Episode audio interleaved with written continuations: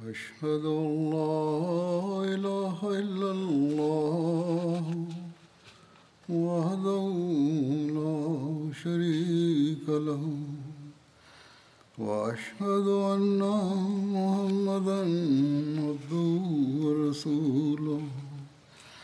أما بعد فأعوذ بالله من الشيطان الرجيم. بسم الله الرحمن الرحيم. الحمد لله رب العالمين. الرحمن الرحيم. مالك يوم الدين. إياك نعبد وإياك نستعين. اهدنا الصراط المستقيم صراط الذين أنعمت عليهم غير المغضوب عليهم ولا الضالين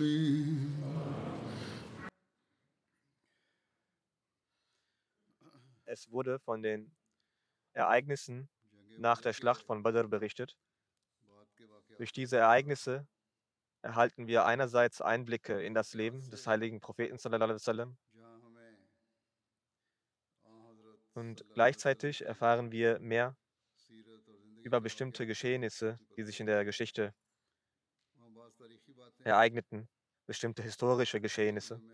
Wenn man die Geschichte studiert, so erkennt man auch einige falsche Überlieferungen, die vor den Menschen ein falsches Bild des Islam präsentiert ha haben. Die Gegner des Islam nutzen diese, um den Islam zu verzerren, und die extremistischen Muslime, um ihre Ziele und Interessen durchzusetzen.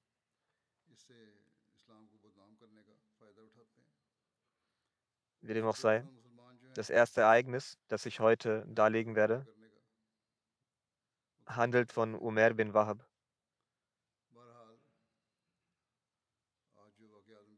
Aufgrund der Niederlage der Ungläubigen reiste Umar bin Wahab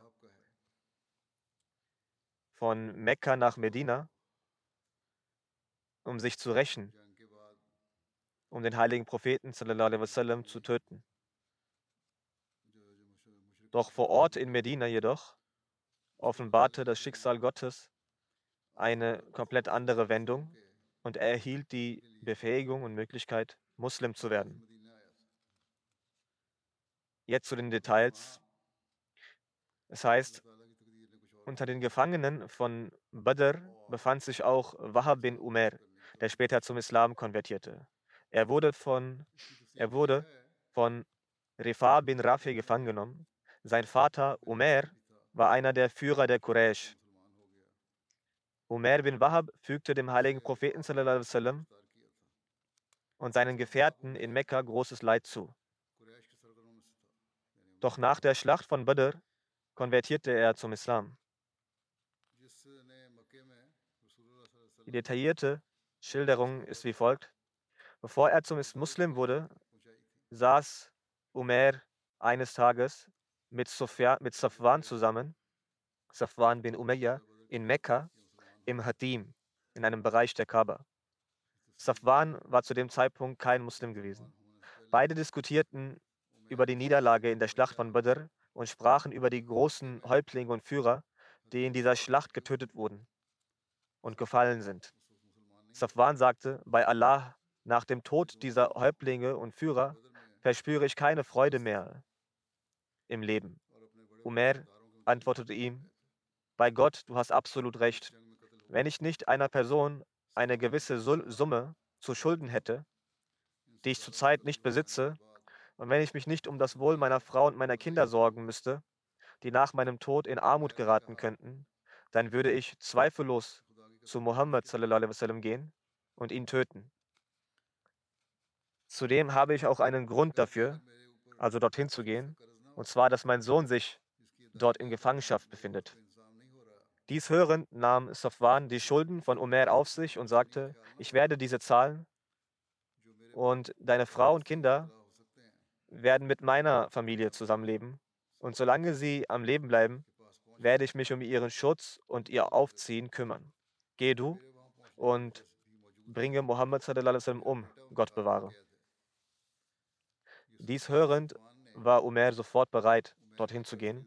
Er sagte zu Safwan, dass das, was zwischen dir und mir passiert ist, also was wir besprochen haben, unter uns bleiben soll. Dann ging Umar nach Hause und holte sein Schwert heraus.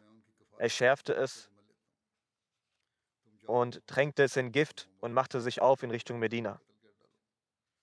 Als Umar in der Masjid Nabwi, in der Prophetenmoschee, ankam, saß Hazrat Umar anhu mit einigen anderen Muslimen und sie redeten über die Schlacht von Badr.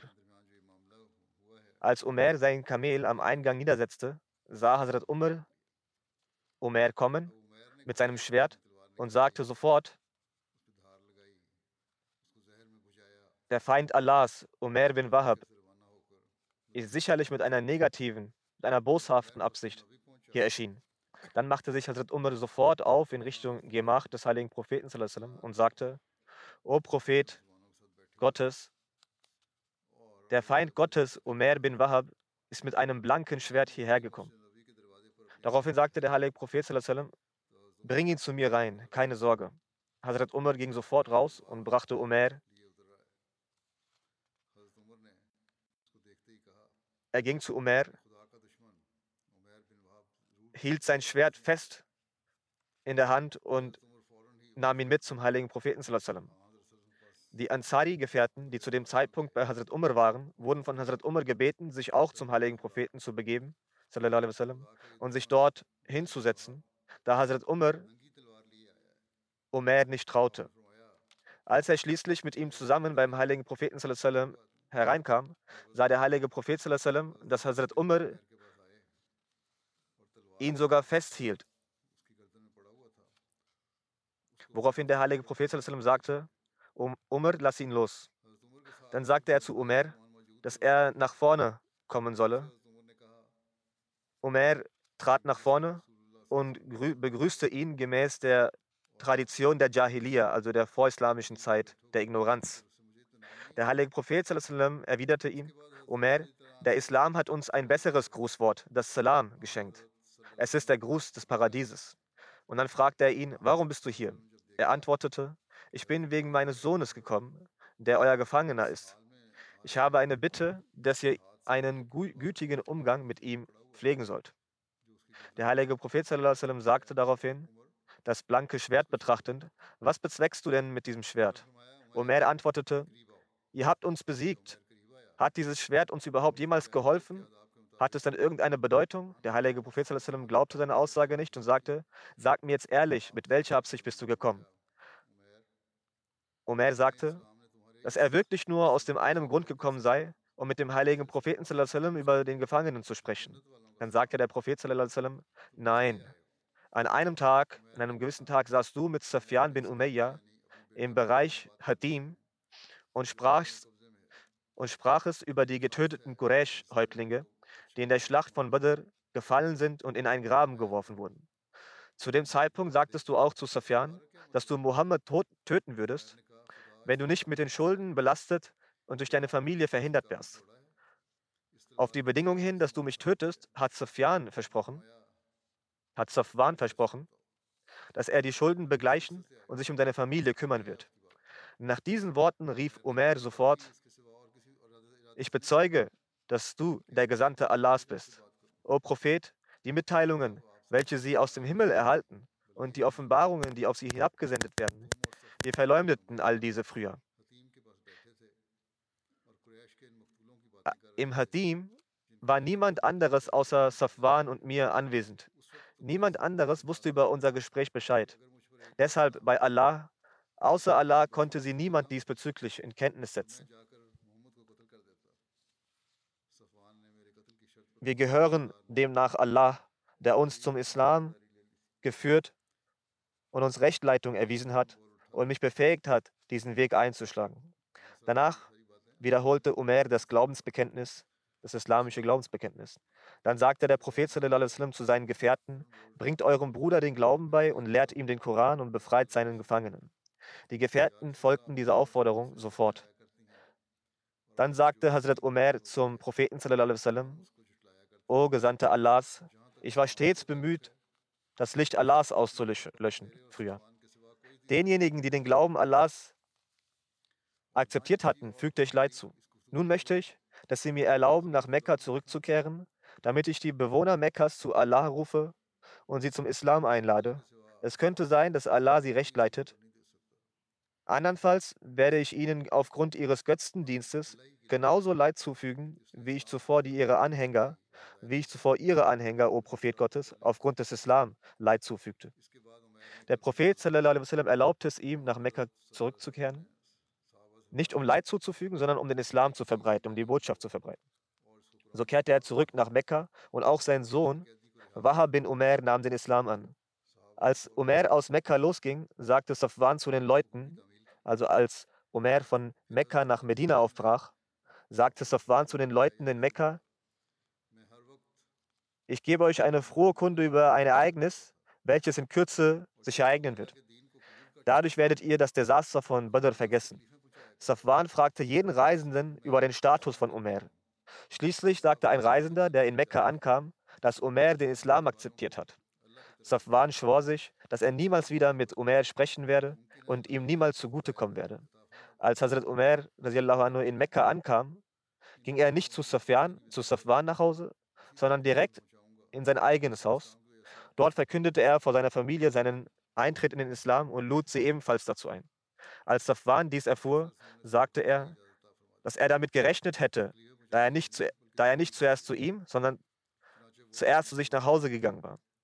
Jetzt ist er glaubenslos geworden und auch verloren gegangen. Ich werde nie wieder mit ihm sprechen und er und seine Familie werden nie wieder von mir profitieren. Die Götzendiener hielten ihre Götzenanbetung für die eine Religion, für die wahre Religion und hielten die Anbetung des einen Gottes als Irrtum. Dies ist auch heute noch der Fall. Danach erreichte Umar Safwan bin Umayya und ihm zu und rief ihm zu: Du bist einer unserer Anführer. Du weißt, dass wir Götzen verehren und für sie Opfer darbringen. Kann dies etwa als Religion bezeichnet werden? Ich bezeuge, dass es keinen Gott außer Allah gibt und dass Mohammed sallam, sein Gesandter ist. Jedoch gab Safwan ibn Umayya Umar keine Antwort und beachtete ihn nicht. In Bezug auf dieses Ereignis hat Hazrat Mirza Bashir Ahmed in seinem Buch das Siegel der Propheten geschrieben. Ein weiterer in der Folge des Sieges von Badr entstandener bedrohlicher Umstand war, dass die Ungläubigen von Mekka, die bis dahin auf der Grundlage offenkundiger Gewalt und Arroganz gekämpft hatten, nun zu geheimen Verschwörungen neigten, nachdem sie von den Muslimen in einer offenen Arena besiegt worden waren. Die folgende Begebenheit, die sich nur wenige Tage nach Badr ereignete, ist ein eindeutiger Beweis dieser Bedrohung. So steht geschrieben, dass einige Tage nach Badr Umar bin Wahab und Safwan bin Umayya bin Khalf, die unter den Quraysh einflussreich waren, im Hof der Kaaba saßen und die Verluste von Badr betrauerten. Sie diskutierten über jene Sachen, die eben erwähnt wurden. Sie sagten, dass das Leben nun nicht mehr lebenswert sei. Omer verstand diese Andeutung und sagte, ich bin bereit, mein Leben in Gefahr zu bringen, aber der Gedanke an meine Kinder und Schulden hält mich zurück. Wäre dem nicht so, so wäre es eine Kleinigkeit, heimlich nach Medina zu gehen und Mohammed ein Ende zu bereiten. Ich habe auch einen Vorwand, dorthin zu gehen, denn mein Sohn befindet sich dort in Gefangenschaft. Jedenfalls versprach nach diesem Vorfall Safwan, seine Schulden zu übernehmen und sich um die Erziehung seiner Kinder zu kümmern, wie zuvor erwähnt. Danach schreibt Hazrat Mirza Bashir Ahmed weiter hierzu. So wurde dieser Plan beschlossen und Umar nahm Abschied von Safwan. Zu Hause angekommen, tunkte Umar ein Schwert in Gift und brach auf. Als er Medina erreichte, wurde Hazrat Umar, der in solchen Dingen, in solchen Angelegenheiten sehr hellhörig war, ganz, äh, unruhig. Er ging sofort zum heiligen Propheten und teilte ihm mit, dass Umar gekommen sei und dass er in dieser Hinsicht besorgt sei. Der heilige Prophet wies ihn an, Umar herzuholen. Also Umar ging, um Umar zu bringen, doch bevor er ging, sagte er den Gefährten, den anderen Gefährten, dass er Umer bringen würde, um den heiligen Propheten zu treffen. Doch er hatte Zweifel bezüglich dessen Absichten und sie sollten gehen und beim heiligen Propheten sallam, sitzen und wachsam bleiben. Daraufhin brachte Hazrat Umar anhu Umer zum heiligen Propheten. sallam. Der heilige Prophet sallam, bat Umer freundlich, sich neben ihn zu setzen und fragte, wie bist du gekommen, Umer? Umer antwortete, mein Sohn ist in euren Händen gefangen. Ich bin gekommen, um seine Freilassung zu erwirken. Der heilige Prophet sallam, sagte, warum hast du dann dieses Schwert um deine Schulter gehängt? Er antwortete, was erwartest du von dem Schwert? Haben uns denn die Schwerter bei Badr etwas genützt? Also er sprach sehr ausgeklügelt. Der heilige Prophet sallam, drängte, sag mir die Wahrheit, warum du gekommen bist. Er wiederholte seine Antwort. Ich bin gekommen, um die Freilassung meines Sohnes zu bezwecken. Wie ich gerade gesagt habe. Der heilige Prophet sallam, sagte, nun, dann hast du also nicht mit Safwan im Hof der Kaaba eine Verschwörung ausgeheckt? Der heilige Prophet sallam, wies direkt auf die Verschwörung hin. Omer war verblüfft, konnte sich aber wieder fangen und sagte, ich habe keine solche Verschwörung gemacht. Der heilige Prophet sallam, sagte, hast du dich nicht verschworen, um mich zu töten? Aber bedenke, Gott wird dir nicht die Möglichkeit geben, mich zu erreichen. Umer geriet in einen Zustand tiefer Nachdenklichkeit und sagte, Sie sprechen die Wahrheit. Wir haben uns in der Tat verschworen, wie Sie gesagt haben. Es lässt sich jedoch erkennen, dass Gott auf Ihrer Seite ist, der Sie über unsere Absichten informiert hat. Ansonsten war keine dritte Person unter uns, als Safwan und ich diese Angelegenheit besprachen. Vielleicht hat Allah diesen Plan von uns aus dem Grund schmieden lassen, damit ich gläubig werde. Ich glaube an sie mit aufrichtigem Herzen. Der heilige Prophet sallam, freute sich über die Annahme von Omer und sagte zu den Gefährten, jetzt ist er euer Bruder, bringt ihm in die Lehren des Islam, bringt ihm die Lehren des Islam bei und lasst seinen Gefangenen frei. So wurde Umar bin Wahab anhu Muslim und es dauerte nicht lange, bis er in seinem Glauben, in seiner Aufrichtigkeit deutliche Fortschritte machte. Schließlich war er vom Licht der Wahrheit so sehr ergriffen, dass er den heiligen Propheten sallam, bat, ihm zu erlauben, nach Mekka zu gehen, doch damit er den Menschen dort predigen könne. Der heilige Prophet sallam, erteilte ihm die Erlaubnis und als er Mekka erreichte, bekehrte er heimlich und insgeheim viele Menschen durch seine inbrünstigen Predigten. Seit Tagen wartete Safwan voller Bange auf die Nachricht über die Ermordung des heiligen Propheten sallam, und sagte den Quraysh, sie sollten sich auf gute Nachrichten gefasst machen. Als er doch diesen Anblick sah und Omer zusah, wie er predigte, verlor er den Verstand.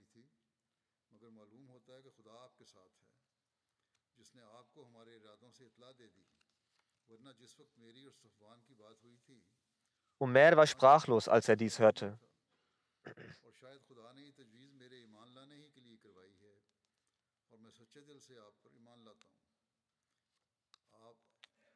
Nach dem Krieg von Badr waren viele Leute dem Islam beigetreten, aber manche unter ihnen wiesen einen Glauben mit heuchlerischem Charakter auf.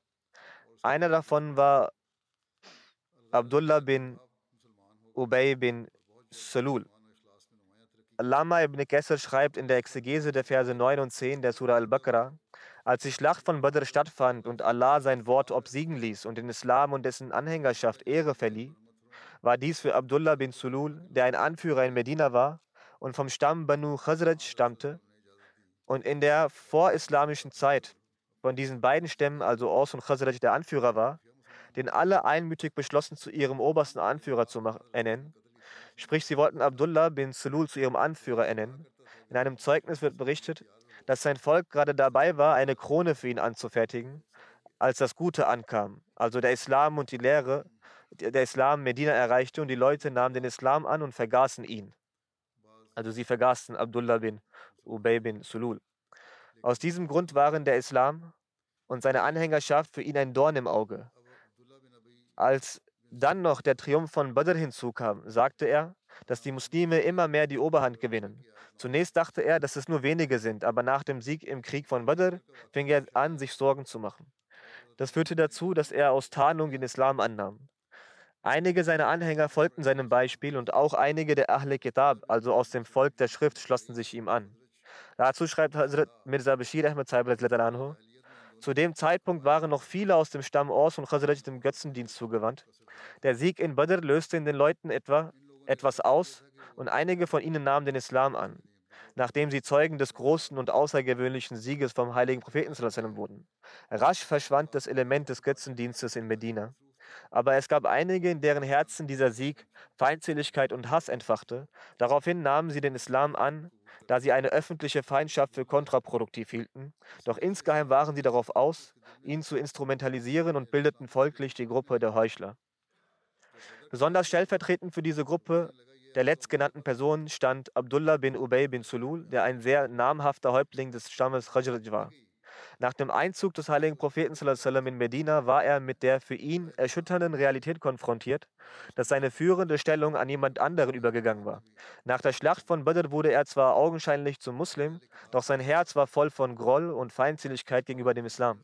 Und als Anführer der Heuchler startete er heimlich und verdeckt Ränke gegen den Islam und den heiligen Propheten zu schmieden. So erkennt man an den späteren Ereignissen, wie diese Person manchmal sehr prekäre und brenzlige, gefährliche Situationen für den Islam auslöste. Zu dieser Person und seinen Machenschaften steht auch vieles in der Geschichte.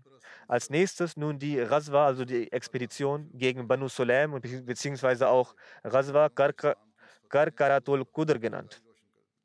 Nur wenige Tage nach der Rückkehr des heiligen Propheten von der Schlacht von Badr erhielt er die Nachricht, dass die Anhänger der Banu Sulaim und Banu Radfan sich bei Garkaratul Qudr getroffen hatten, um einen Angriff auf Medina zu planen.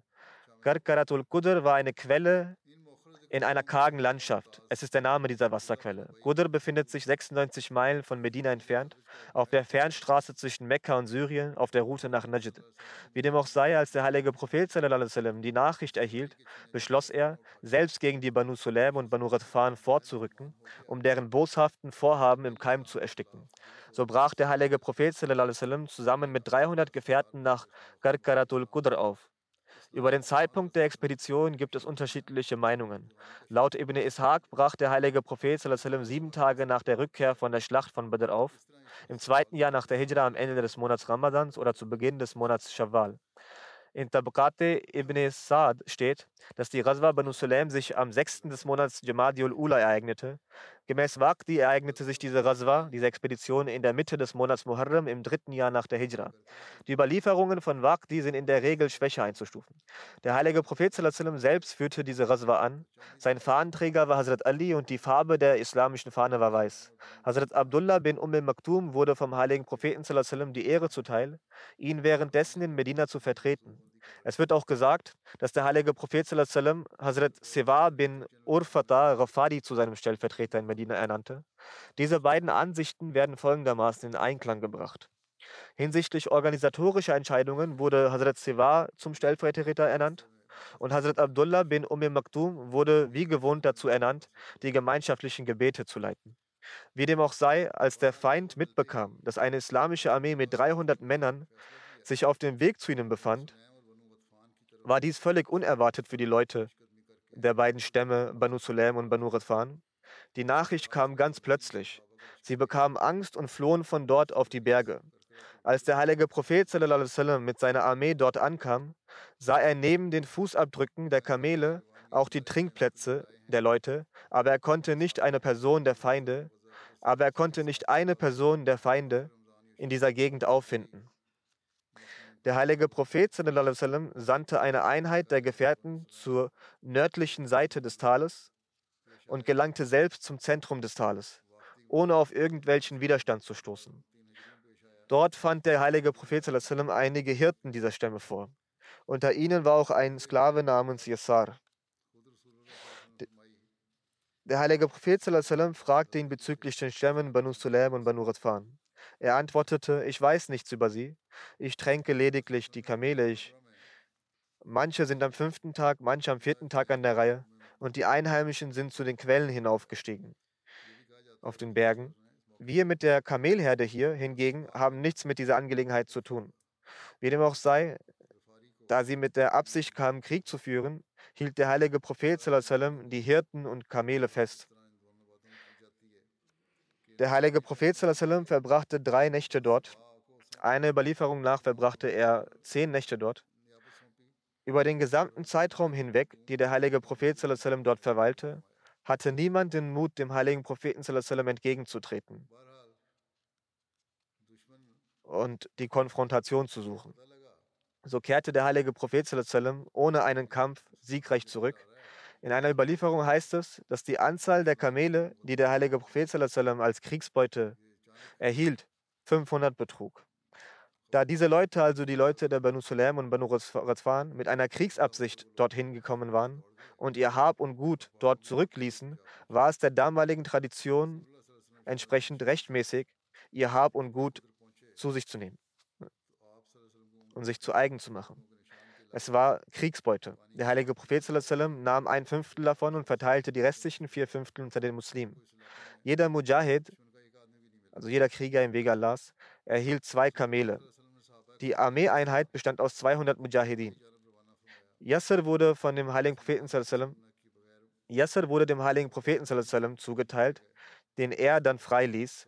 Also das heißt, den Hirten ließ der heilige Prophet frei. Er ließ ihn gehen. Der heilige Prophet sallam, weilte für diese Expedition 15 Tage außerhalb von Medina. Also Mirza Bashir Ahmed Sahib hat die Einzelheiten hiervon in das Siegel der Propheten folgendermaßen dargelegt. Nach der Auswanderung nach der Hijra bereisten die Quraysh aus Mekka die verschiedenen Stämme Arabiens und machten viele von ihnen zu Todfeinden der Muslime. Unter diesen Stämmen waren in Bezug auf Stärke und Anzahl am bemerkenswertesten die zwei Stämme, die in der zentralen Region Arabiens, also Najd, ansässig waren. Sie hießen Banu Sulaim und Banu Radfan. Die Quraysh von Mekka hatten diese beiden Stämme besonders an sich gebunden und sie gegen die Muslime aufgehetzt. So schreibt Sir William Muir, die Quraysh von Mekka richteten nun ihre Augen auf dieses Najdi-Gebiet und gingen noch engere Beziehungen als früher mit den dort lebenden Stämmen ein.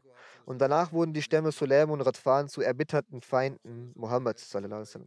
Und diese Feindschaft von ihnen münzte auch in Taten um. Infolge der Hetzerei der Quraysh und des Beispiels von Abu Sufyan planten sie nun einen Angriff auf Medina. Er ist ein Orientalist und hat auch dies anerkannt, dass sie sich verbündeten und Medina angreifen wollten. Daher war der Umgang mit ihnen, das heißt die Kriegsbeute zu nehmen, vollkommen legitim. Jedenfalls schreibt Hazrat Mirza Bashir Ahmed Sahib weiter, als der heilige Prophet aus Badr zurückgekehrt war, erreichte ihn nach nur wenigen Tagen die Nachricht, dass eine große Armee der Stämme Sulaim und Radfan sich in Karkaratul Qadr versammelt um Medina zu befallen. Diese Mitteilung unmittelbar nach der Schlacht von Badr zeigt auf, dass als das Heer der Quraysh mit der Absicht eines Angriffs auf die Muslime aus Mekka losgezogen war, die Häuptlinge der Quraysh zu dem Zeitpunkt zu dem Zeitpunkt schon die Stämme Sulaim und Radfan aufgefordert haben muss, dass sie von der anderen Flanke aus Medina angreifen sollen. Es kann aber auch sein, dass Abu Sufyan mit seinen Leuten, als Abu Sufyan mit seinen Leuten erfolgreich fliehen konnte, er mittels eines Boten diese Stämme dazu aufgerufen hatte, gegen die Muslime vorzurücken. Jedenfalls war der heilige Prophet sallam, gerade erst nach Beendigung des Kampfes von Badr in Medina angekommen. Da erhielt er die erschreckende Nachricht, dass die Stämme Sulaim und Radfan kurz davor stünden, einen Vorstoß zu unternehmen. Nach dieser Nachricht brach der heilige Prophet mit einer Truppe der Gefährten als Sicherheitsmaßnahme nach Najd auf. Aber der heilige Prophet, als er nach einer mehrtägigen, anstrengenden Reise in der kargen Landschaft von Al-Qudr ankam, stellte er fest, dass sich die Leute von Banu Sulaim und Banu Radfan nach Erhalt der Nachricht von der Armee der Muslime in die nahegelegenen Berge versteckt hatten. Der heilige Prophet sallam, schickte eine kleine Truppe, eine Einheit, um nach den Feinden zu suchen. Sie gingen ins Innere des Tals, aber fanden keine Spur. Jedoch fanden sie eine große Herde der Kamele, ihrer Kamele und den Hirten, dass sich die Gefährten dann gemäß den damaligen Kriegsregeln zu eigen machten. Daraufhin kehrte der heilige Prophet zurück nach Medina. Der Züchter der Kamele, der Hirte, war ein Sklave namens Yusar. Gemeinsam mit den Kamelen wurde er gefangen genommen. Die Präsenz des heiligen Propheten hatte einen solchen Einfluss auf ihn, dass er schon nach kurzer Zeit zum Islam konvertierte. Trotz dessen, dass der heilige Prophet ihn aus Güte heraus freiließ, blieb er bis zu seinem Tod dem heiligen Propheten ergeben.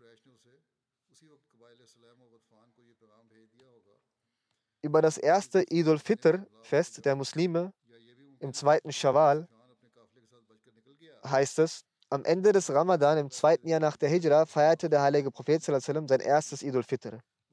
Der heilige Prophet sallam, fragte, was der Hintergrund und die Wichtigkeit der zwei Freitage sind. Also er fragte die Muslime, was war der Hintergrund und die Wichtigkeit und Bedeutung der, zwei, der Feiertage, die ihr in Zeiten der vorislamischen Ignoranz feiert, feiert hattet, gefeiert hattet. Die dort anwesenden Muslime antworteten,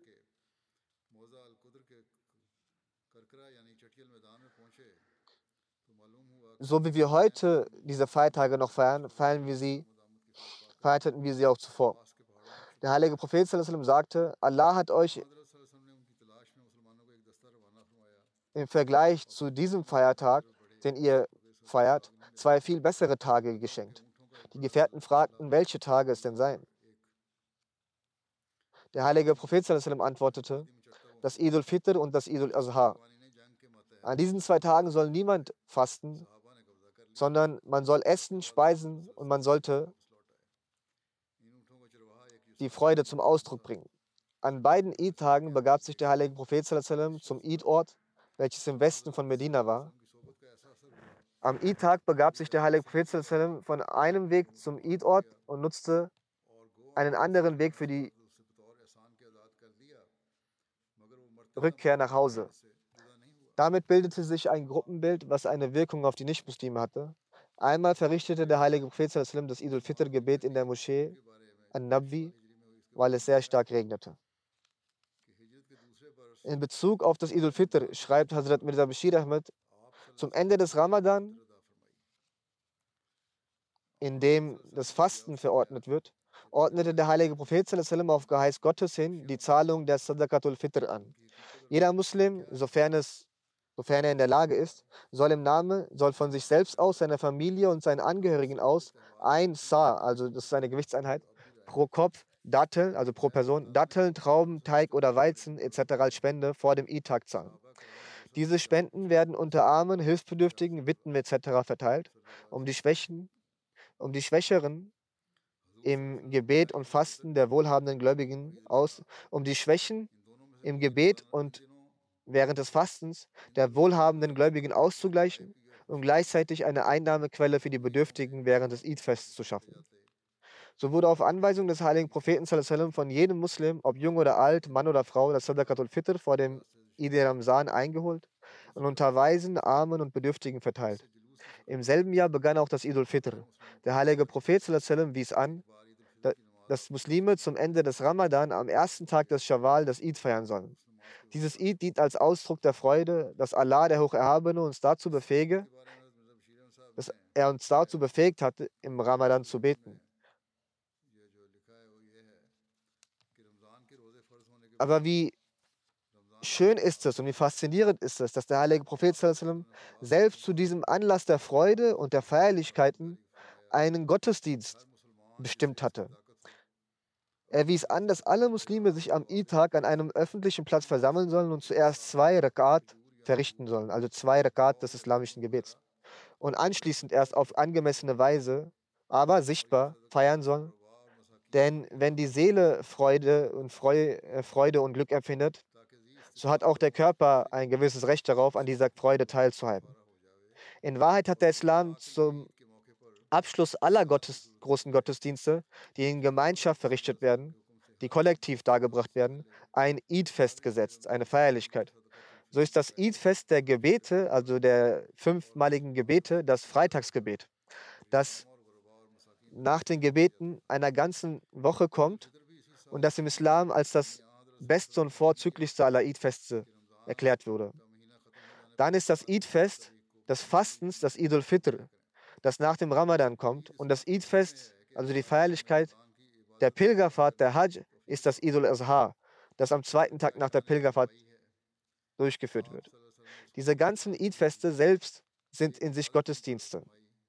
Zusammenfassend, die Eid-Feste des Islam tragen in sich eine außergewöhnliche Pracht und durch sie fällt Licht auf die Wahrheit des Islam und man kann selbst feststellen, wie der Islam jede Handlung und jede Aktion der Muslime mit dem Gedenken Allahs vernetzen möchte. verbinden möchte.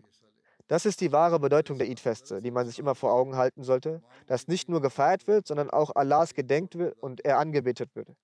Er schreibt weiter, ich muss von der Geschichte abweichen, sonst würde ich jetzt erwähnen, wie im Islam jede Handlung eines Muslims.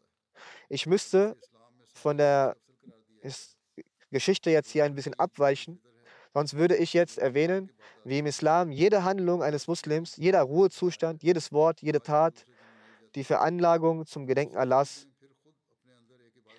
wie mit jeder Tat das Gedenken Allahs verknüpft ist. Zu dem Ausmaß, dass im alltäglichen Leben, beim Gehen, Laufen, Sitzen, Aufstehen, Schlafen, im Wachzustand, vor dem Essen, vor dem Trinken, vor dem Baden, vor dem Duschen, vor dem Umziehen, vor dem Schuhe anziehen, bevor man das Haus verlässt, das Haus wieder betritt, eine Reise antretet oder von einer zurückkehrt von einer Reise, etwas verkauft oder etwas einkauft, eine Erhöhung besteigt oder von einer Höhe, Erhöhung herunterkommt, wenn man in die Moschee geht oder aus der Moschee hinauskommt, wenn man einen Freund trifft oder den Feind entgegentritt, beim Erblicken des Neumondes oder bevor man zur Ehefrau geht für den Beischlaf. Bei allen Angelegenheiten, vor jeden Angelegenheiten und bei Beendigung aller Angelegenheiten und Taten, selbst beim Niesen oder Husten wurde das Gedenken Allahs implementiert. Das sind die Lehren des Islam, die jeder wahre Muslim sich vor Augen halten sollte. Allah sollte zu jeder Gelegenheit vor uns präsent sein. Und das ist auch die Bedeutung vom wahren Leben, dass man Gottes stets gedenkt.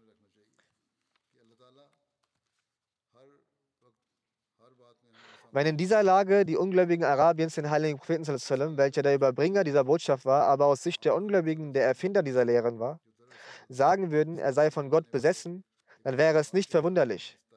Eine weltlich orientierte Person kann hierin nicht mehr als eine Besessenheit sehen.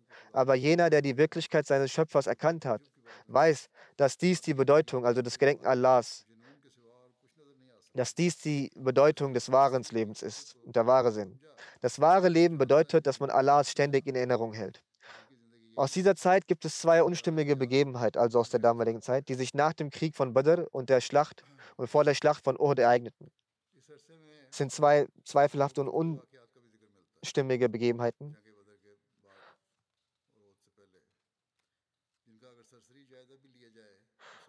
Aber selbst bei einer oberflächlichen Betrachtung dieser Ereignisse wird klar, dass diese Geschichten erfunden sind. Es ist klar zu erkennen. Die erste Geschichte ist von der Ermordung von Asma bint Marwan. Es wird erzählt, dass sie ermordet wurde. In dieser Erläuterung steht, dass Hazrat Umar bin Adi Khitmi ein blinder Gefährter war des heiligen Propheten. Dieser Hazrat Umar war der erste aus dem Stamm Banu Khitma, der zum Muslim wurde. Er sei es war das zweite Jahr nach der Auswanderung. Es blieben noch fünf Nächte des Ramadan übrig. Der heilige Prophet schickte, soll Umar bin Adi Khitmi zu Asma bint Mirwan, die eine jüdische Frau war, geschickt haben. Murshid bin Zaid war die Ehefrau von Ansari, der zum Muslim wurde. Der Grund für die Tötung von Asma bint Mirwan soll gewesen sein, dass sie den Islam verschmähte. Das steht so hier in den Begebenheiten geschrieben. Sie soll die Menschen gegen den heiligen Propheten aufgehetzt haben und sprach Schmähtexte, Gedichtsverse gegen den Islam und den heiligen Propheten.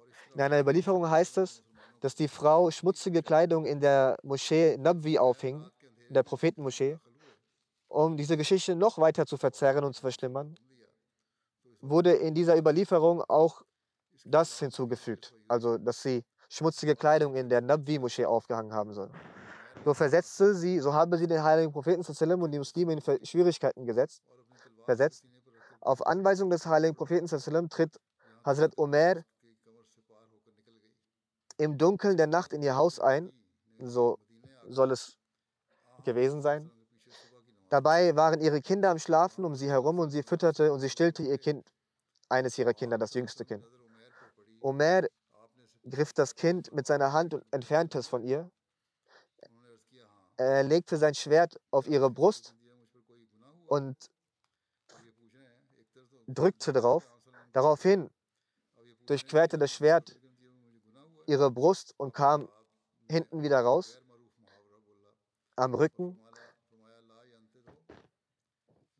Danach ging Umar bin Adi nach Medina zurück und verrichtete das Fajr-Gebet hinter dem heiligen Propheten.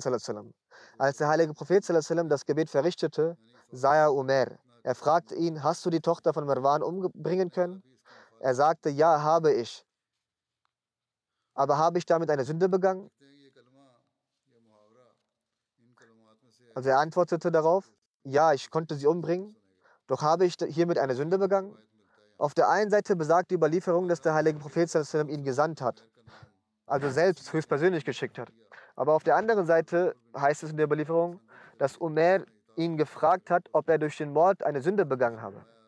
Er soll geantwortet haben mit einer unüblichen arabischen Redewendung, die besagt, wegen ihr werden sich auch zwei Ziegen streiten. Das heißt, dass die Tötung dieser Dame so harmlos sei, dass selbst die Gegner sich dieser Handlung nicht beschweren werden. Es steht geschrieben, dass diese Redewendung eine von denen ist, die man von keinem anderen gehört hatte, außer vom heiligen Propheten. Aber wir finden nur eine Überlieferung, die sich darauf bezieht. Wie auch immer, nach diesem Ereignis hat der heilige Prophet Umar den Namen Basir gegeben, also jemand, der sieht, der sehen kann, der Sehende. Also Umar bin Khattab sagte, schaut euch diese blinde Person an, die die Nacht im, in der Gehorsamkeit gegenüber Allah verbracht hat, als er Mar Asma bint Marwan tötete. Der heilige Prophet soll darauf gesagt haben, nennt ihn nicht der Blinde, sondern nennt ihn Basir, also der Sehende. Einer Überlieferung zufolge wurde die Ermordung von Asma wie folgt erzählt. Als der heilige Prophet die Tötung von Asma bint Marwan beschloss, so sagte er zu den Menschen, Gibt es eine Person, die uns vor dieser Frau erretten kann? Ihre, daraufhin sagte Umar bin Adi, dass es seine Verantwortung sei, es zu erledigen. Danach kam er zu Asma an. Sie war gerade dabei, Datteln zu verkaufen. Umar zeigte auf die Datteln, die vor ihr lagen, und fragte, ob sie auch bessere Datteln besitze. Sie sagte ja. Nachdem sie dies gesagt hatte, ging sie in ihr Haus und bückte sich, um ein paar bessere Datteln zu finden. Er sagte, ich habe nach links und rechts geschaut also Omer, und ihr einen Schlag auf den Kopf versetzt und sie getötet. Dann sagte der heilige Prophet zu den Gefährten, wenn ihr einen Menschen sehen möchtet, der Allah und seinen Propheten unterstützt hat, dann blickt auf Umar bin Adi. In einer Überlieferung wird berichtet, dass der heilige Prophet die Hinrichtung von Asma bint Marwan legitimiert hatte.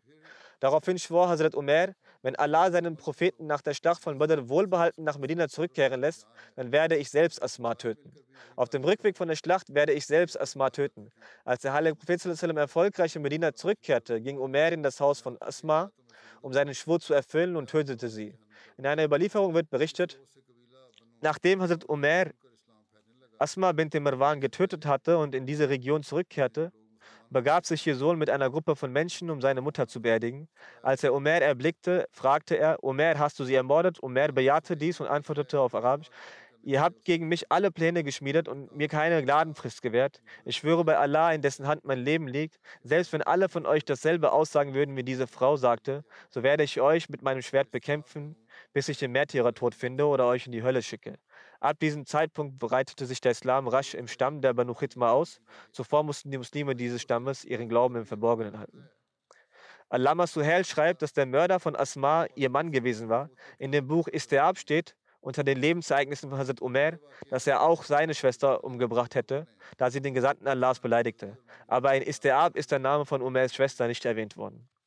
Das war also die ganze Geschichte, die erzählt wird. Dieses Ereignis kommt auch in ein paar Geschichtsbüchern vor. Aber in den Sahar Sitta, also den sechs authentischsten Hadith-Sammelwerken, sowie in keinem einzigen der anderen zuverlässigen Hadith-Büchern existiert dieses Ereignis. Die Tatsache ist, dass bestimmte Personen der späteren Zeitalter solche fiktiven und frei erfundenen Geschichten nicht nur in ihren Büchern erwähnt haben, sondern auch angefangen haben, als Argument zu benutzen, um Blasphemie gegen den Propheten unter Strafe zu stellen. Die Mullahs von heute präsentieren dergleichen Dinge als Argument und verkünden dann, wer bei den Propheten, wer den Propheten verunglimpft, verunglimpft, den sollt ihr töten.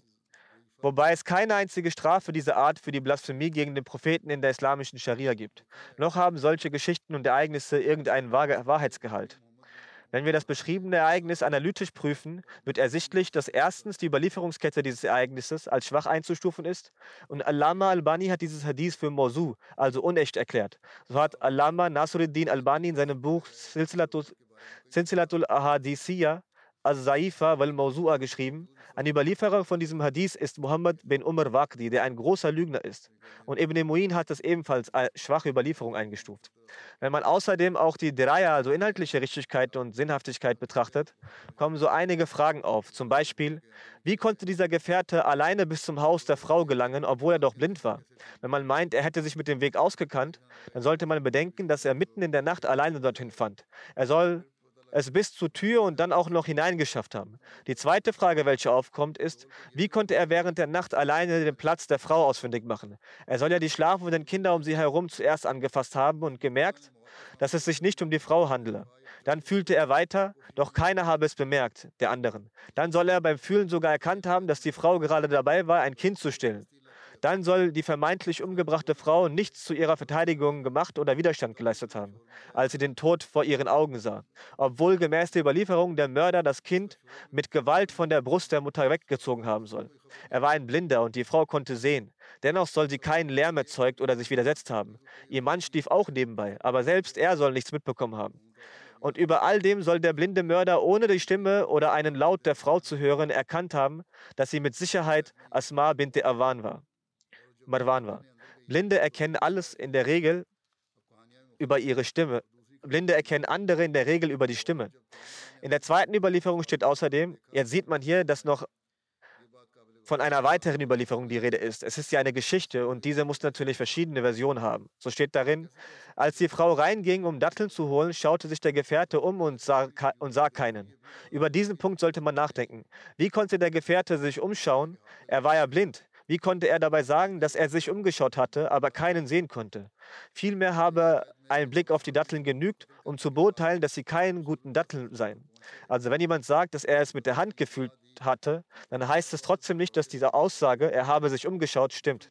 In einer weiteren Überlieferung steht, dass er, dass als jener Gefährte nach der Tötung der Frau zurück zum heiligen Propheten ging und ihn davon benachrichtigte, er danach wieder zurück zu dem Tatort ging und die Söhne der Frau dabei waren, sie zu beerdigen. Das klingt ebenfalls seltsam. Wie ist es möglich, dass er sie getötet hat und im nächsten Moment die Söhne schon zum Beerdigen da sind? Also, dass all die Dinge in kürzester Zeit geschahen. Dann gibt es auch noch weitere, eine weitere Untersuchung dieses Ereignisses von unseren Leuten. Ich lege sie hier einmal da. Es heißt, weitere Widersprüche beweisen, dass dieses Ereignis fiktiv und frei erfunden ist. Darunter gehört, dass in den meisten Überlieferungen der Name der Frau Asma bint Marwan lautet, während laut dem Autor von Istiab die Frau nicht Asma war, sondern es sich um die andere Schwester von Omer, um, um eine Schwester von Omer namens Binte Adi handelte. Zweitens, in den meisten Überlieferungen lautet der Name des Mörders Umar bin Adi, doch in einigen anderen wird Amr bin Adi für den Mörder gehalten. Nach Meinung von Ibn Duret soll der Name des Mörders Rishmir gewesen sein. Und in ein paar anderen Überlieferungen steht, dass der Mörder keiner der oben, der oben genannten war, sondern eine Person aus ihrem eigenen Stamm sie ermordete, als sie Datteln verkaufte. Gemäß Ibn Ishaq war der Zeitpunkt des Mordes um Mitternacht, während aus der Überlieferung von Sarkani die Tageszeit oder Abendzeit hervorgeht, da hiernach die vermeintlich Getötete zu dem Zeitpunkt Datteln verkaufte. Das Tatgeschehen weist auch Widersprüche auf.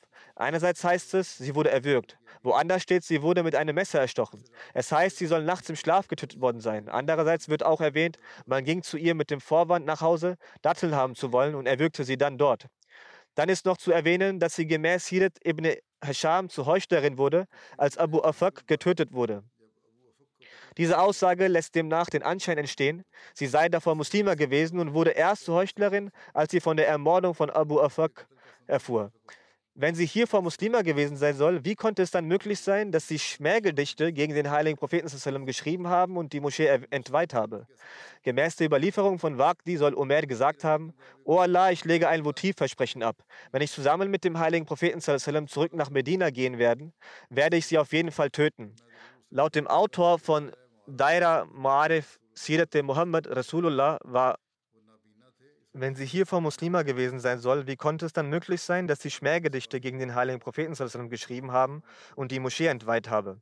Gemäß der Überlieferung von Waqdi soll Umar gesagt haben, O Allah, ich lege ein Votivversprechen ab. Wenn ich zusammen mit dem heiligen Propheten zurück nach Medina gehen werde, werde ich sie auf jeden Fall töten. Laut dem Autor von Daira Ma'arif Sirat Muhammad Rasulullah war er blind, weswegen er per se an der Schlacht von Badr nicht teilnehmen konnte. Doch der gleiche Autor hat an anderen Stellen die Aussage von Waqti aufgenommen, der Gefährte habe trotz dessen, dass er blind war, an Kriegen teilgenommen. Das sind Ereignisse, die sie einfach von selbst erfinden und vermischen. Wenn dies nicht ein erfundenes und fiktives Ereignis sei, warum haben dann die Geschichtsbücher wie Tarikh tabri Tarikh ibn Kasir und so weiter dies nicht erwähnt?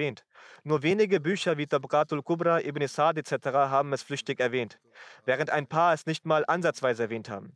Waqti hingegen hat dieses Ereignis detailliert erwähnt. In den Hadith-Büchern wird dieses Ereignis ebenfalls nicht erwähnt, obwohl die Verfasser der Hadith-Bücher eigentlich alle Überlieferungen übernommen haben in ihren Büchern, deren Überlieferungskette auf den heiligen Propheten zurückgeht. Warum wurde dann dieses Ereignis nicht erwähnt? Dann ist auch zu bedenken, dass wenn gemäß dieser Überlieferung der heilige Prophet es selbst gewesen war, der diesen Gefährten für die Tötung dieser Frau entsandt hatte, welchen Sinn hatte dann die Frage des Gefährten, nachdem er zurückkam, ob er denn mit dieser Tat eine Sünde begangen habe? Das hatte ich ja am Anfang erwähnt. Wenn dieses Ereignis wirklich stattgefunden hatte, dann hätten die Juden sicherlich gesagt, dass die Muslime mit der Tötung von Asma bint Marwan praktisch zuerst das Abkommen gebrochen haben und den Frieden in Medina verletzen wollten. Während aber die Historiker wie zum Beispiel Ar-Ruz al-Unf und Tarikh al-Tabri sich einig sind, dass der erste Streit zwischen den Muslimen und Juden die Razwa Banu Kenka war.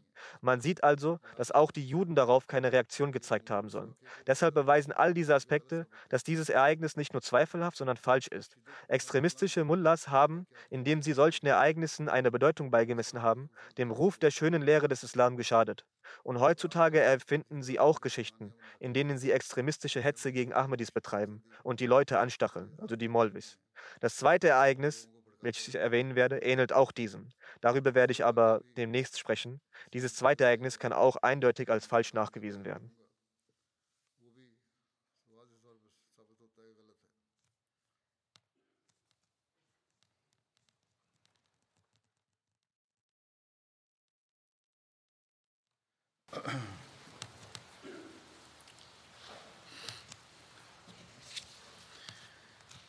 الحمد لله الحمد لله نحمده ونستعينه ونستغفره ونؤمن به ونتوكل عليه ونعوذ بالله من شرور انفسنا ومن سيئات أعمالنا من يهده الله فلا مضل له ومن يضلله فلا هادي له ونشهد أن لا إله إلا الله ونشهد أن محمدا عبده ورسوله عباد الله رحمكم الله. إن الله يأمر بالعدل واللسان وإيتاء ذي القربى وينهى عن الفحشاء والمنكر والبغي يعظكم لعلكم تذكرون. اذكروا الله يذكركم ودوه يستجب لكم ولذكر الله أكبر.